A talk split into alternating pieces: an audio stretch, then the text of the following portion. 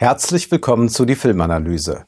Heute mit den zehn besten Antikriegsfilmen. Meine persönliche Auswahl selbstverständlich, aber eine Auswahl, die, glaube ich, jetzt unbedingt sein muss. Denn nicht nur haben wir einen Krieg vor der Haustür, sondern zu erleben ist auch im gesellschaftlichen Diskurs hierzulande eine gewisse Kriegslüsternheit.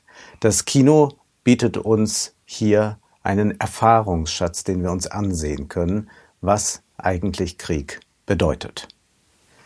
Die Brücke von Bernhard Wicki. Dieses Meisterwerk aus dem Jahr 1959 spielt in den letzten Tagen des Zweiten Weltkrieges. Selbst 16-Jährige werden jetzt eingezogen. Die Eltern sind entsetzt. Der Lehrer, der die Sinnlosigkeit des Krieges längst erkannt hat, versucht irgendwie die Jungs vor der Katastrophe zu retten, aber das ist vergeblich, auch weil die Jungs sich freuen auf ein Abenteuer und weil sie so ideologisch indoktriniert sind, dass sie bereit sind, für Führer und Vaterland zu kämpfen.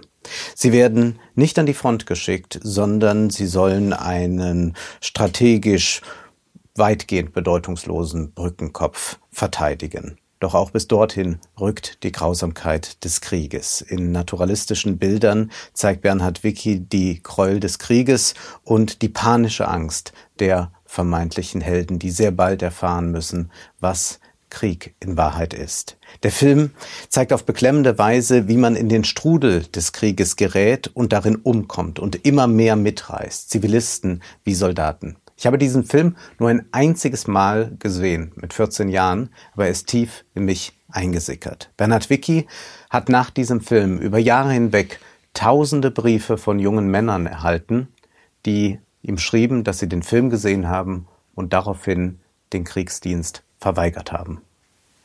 Im Westen nichts Neues von Louis Milestone. Alexander Kluge sagte kürzlich in einem Zeitinterview, Sie dürfen den Krieg gar nicht erst anfassen, denn er ist infektiös wie ein Virus. Das veranschaulicht dieser Film auf ganz beeindruckende Weise. Die Verfilmung des gleichnamigen Romans von Erich Maria Remarque hatte es in Deutschland schwer. 1930 waren die Nazis schon so mächtig, dass sie Kinovorstellungen stören konnten. Als vaterlandsfeindlich galt dieser Film in gewisser Weise ja ein gutes Kompliment.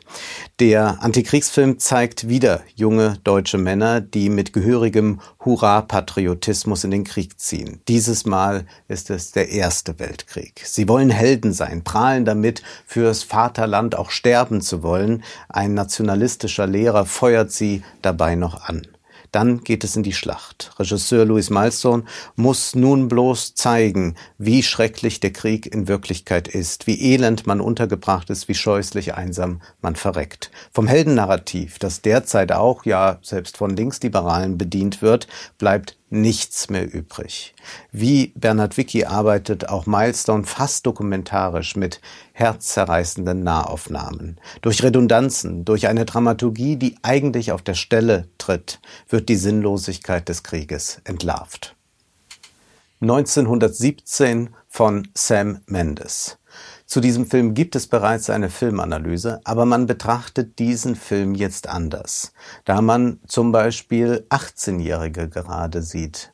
Die haben Knieschoner an, wie vom Inlineskating, und sie machen sich parat für den Krieg.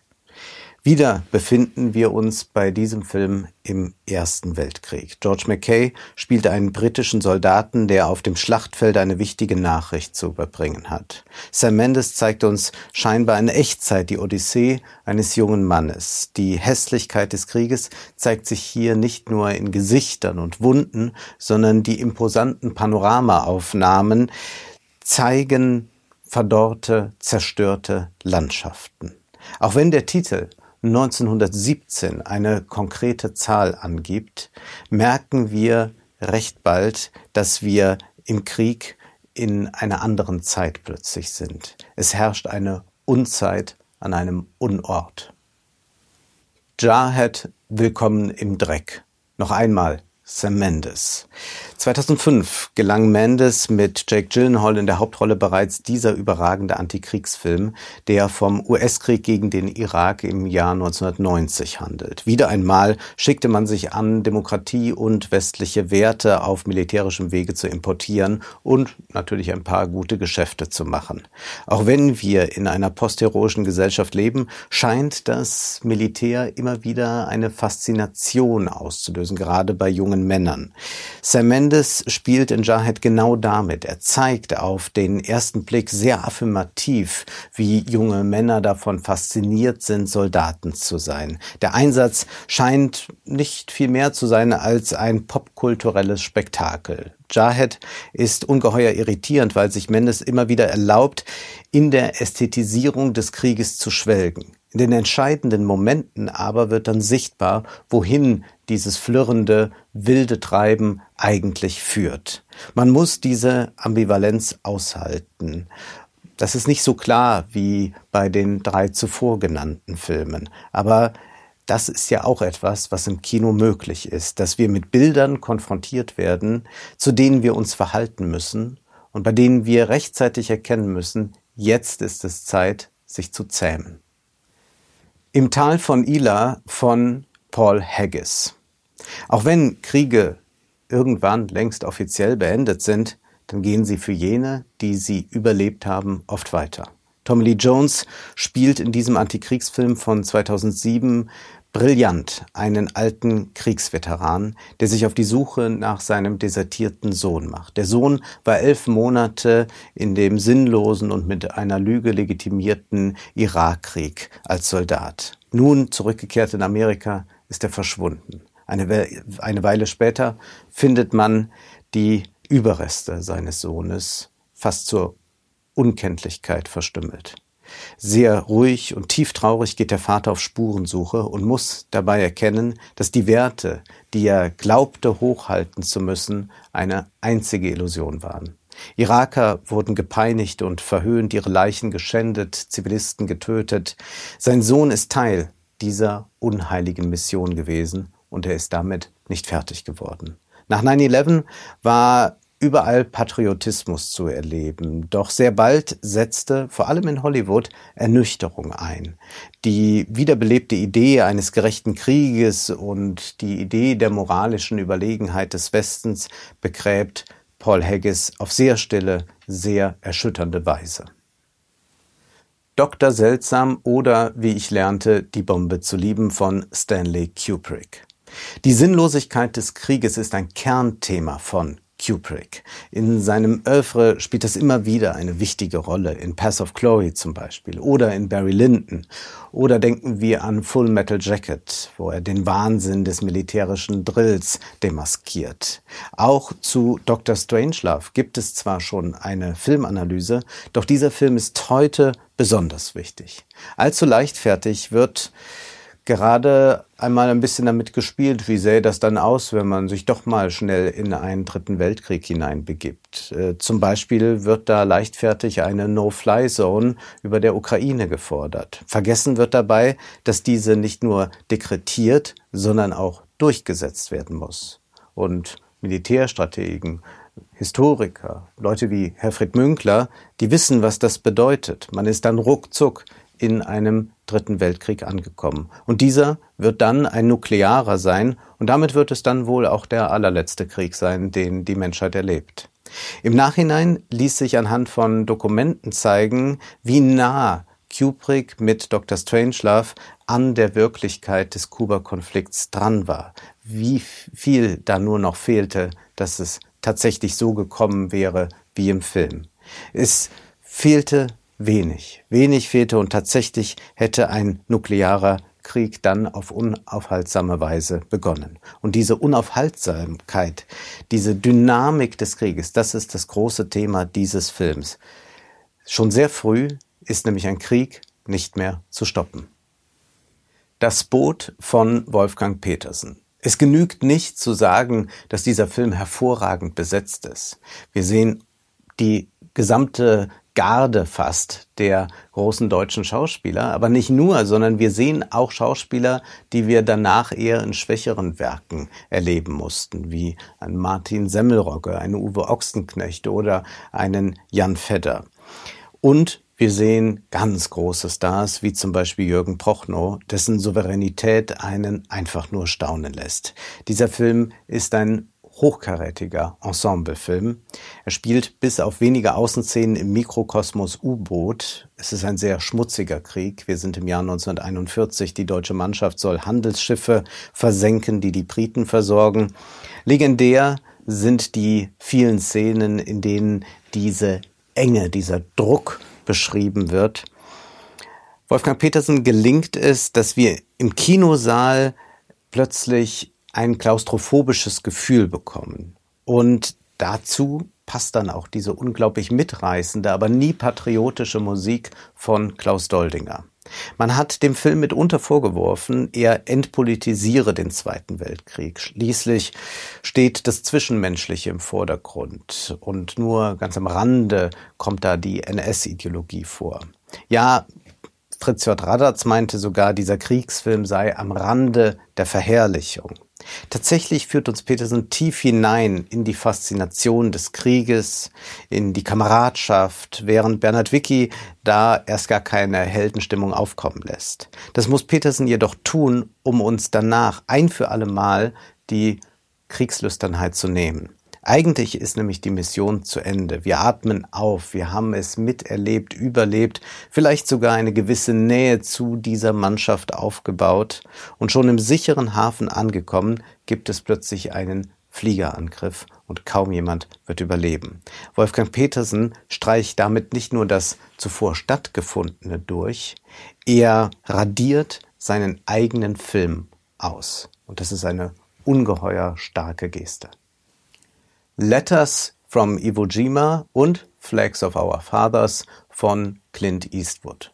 Man muss diese beiden Werke als einen Film betrachten. Clint Eastwood ist bekanntlich keine Friedenstaube, aber er ist auch niemand, der uns darüber hinwegtäuschen will, wie ein Krieg eigentlich aussieht, nämlich furchtbar. Kriege ohne Gegnerschaft, die sind nicht denkbar, aber dennoch sollte der Feind nicht diskriminiert, nicht dehumanisiert werden. Deshalb zeigt uns Eastwood beide Seiten. In Flags of Our Fathers dekonstruiert Eastwood den Heldenmythos, diese große Erzählung, die die Massenmedien so sehr lieben. 1945 gelingt es amerikanischen Soldaten auf der japanischen Insel Iwo Jima, die amerikanische Flagge zu hissen und diese Insel einzunehmen. Das Foto dieses Ereignisses ging um die Welt. Es hatte eine propagandistische Wirkung. Die Jungs wurden anschließend eingespannt für Propagandatourneen. Die Jungs, die auf diesem Foto zu sehen waren, waren für kurze Zeit, aber nur sehr kurze Zeit Stars. Und bald, wie so oft, hat man sie vergessen.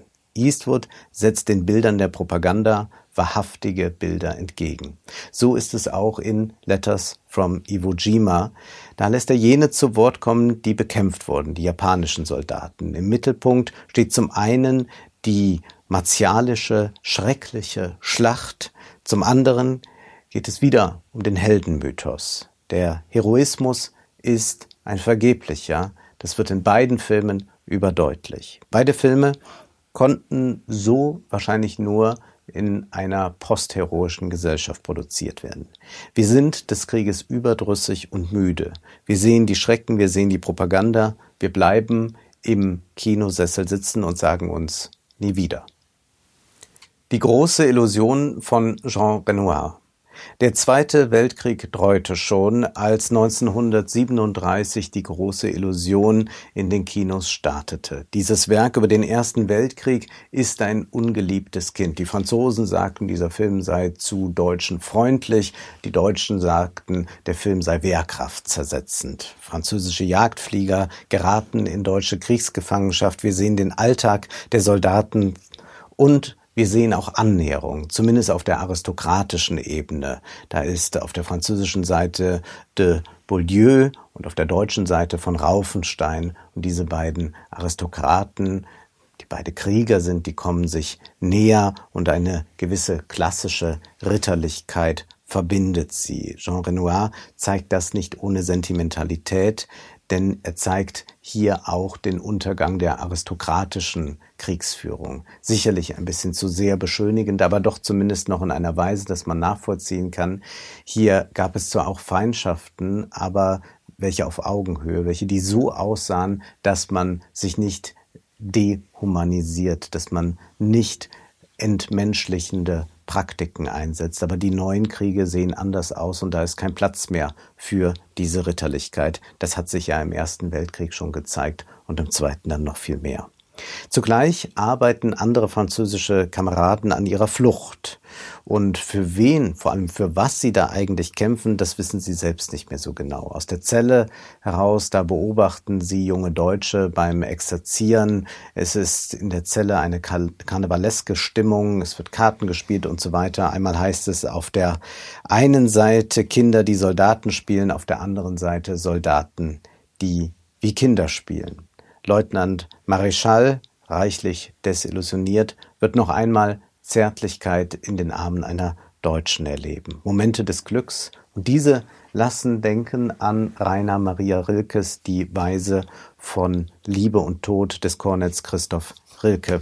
Da heißt es von einem Soldaten, der auch schon lange, lange unterwegs ist, keine Zärtlichkeit mehr erfahren hat.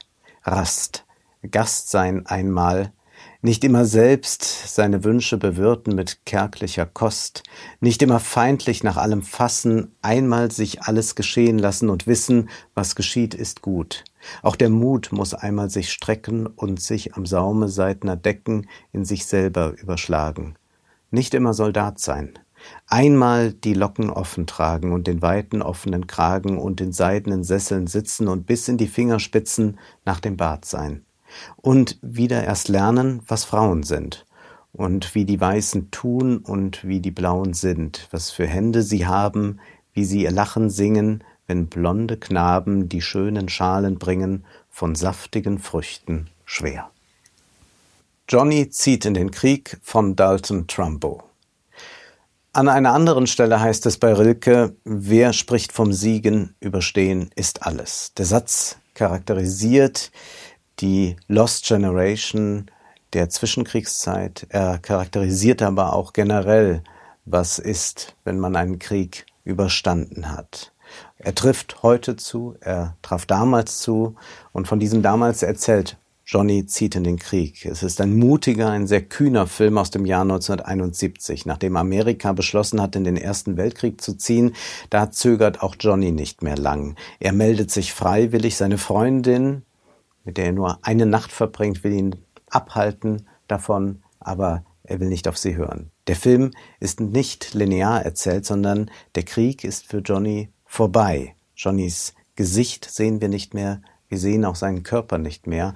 Alles, sein Gesicht und sein Körper sind abgedeckt von weißen Laken. Er ist ein Kriegsversehrter. Arme und Beine nimmt man ihm ab und der Arzt glaubt, die Hirnrinde sei beschädigt, er könne nichts mehr denken oder fühlen. Doch der Arzt irrt. Johnny liegt da und Bilder aus dem Kriege rauschen durch seinen Kopf. Und in Rückblenden sehen wir, wie der Krieg war, sehen wir, was er vor dem Krieg erlebt hat vor allem.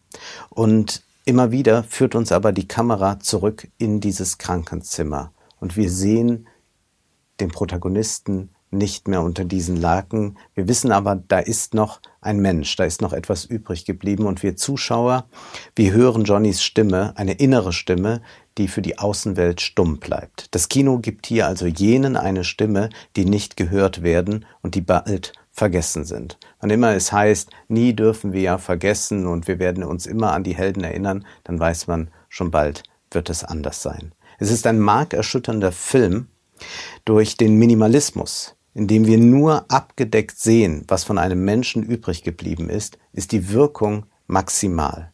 Trumbo, der in der McCarthy-Ära vom ach so demokratischen Amerika verfolgt wurde wegen angeblich kommunistischer Umtriebe, rechnet hier mit der Legitimation von Kriegen ab. Vor allem, wenn es immer heißt, wir müssen irgendwo die Demokratie verteidigen. Es gibt da einen Dialog zwischen Johnny und seinem Vater. Und der Vater sagt, ja, das sei eben so, dass äh, junge Männer immer wieder für die Demokratie sterben müssen. Und der Sohn fragt dann seinen Vater, warum bringen sich denn nicht alte Männer gegenseitig um für die Demokratie? Der Vater versucht sich da ein bisschen rauszulavieren und er sagt dann, für die Demokratie würde jeder seinen Sohn hergeben. Und Johnny schaut seinen Vater an, zögert einen Moment und sagt, ich wird's nicht tun. Vielleicht ist dieser kindliche Blick auf die Dinge das Gegenteil von kindisch. Später wird Johnny jedenfalls nichts mehr sehen können. Der Krieg nämlich sorgt dafür, dass wir nur schauen, aber nicht sehen. Das war die Filmanalyse mit Wolfgang M. Schmidt. Ihr könnt den Podcast finanziell unterstützen. Entweder unter www.paypal.me-filmanalyse oder unter der in der Beschreibung angegebenen Bankverbindung. Vielen Dank.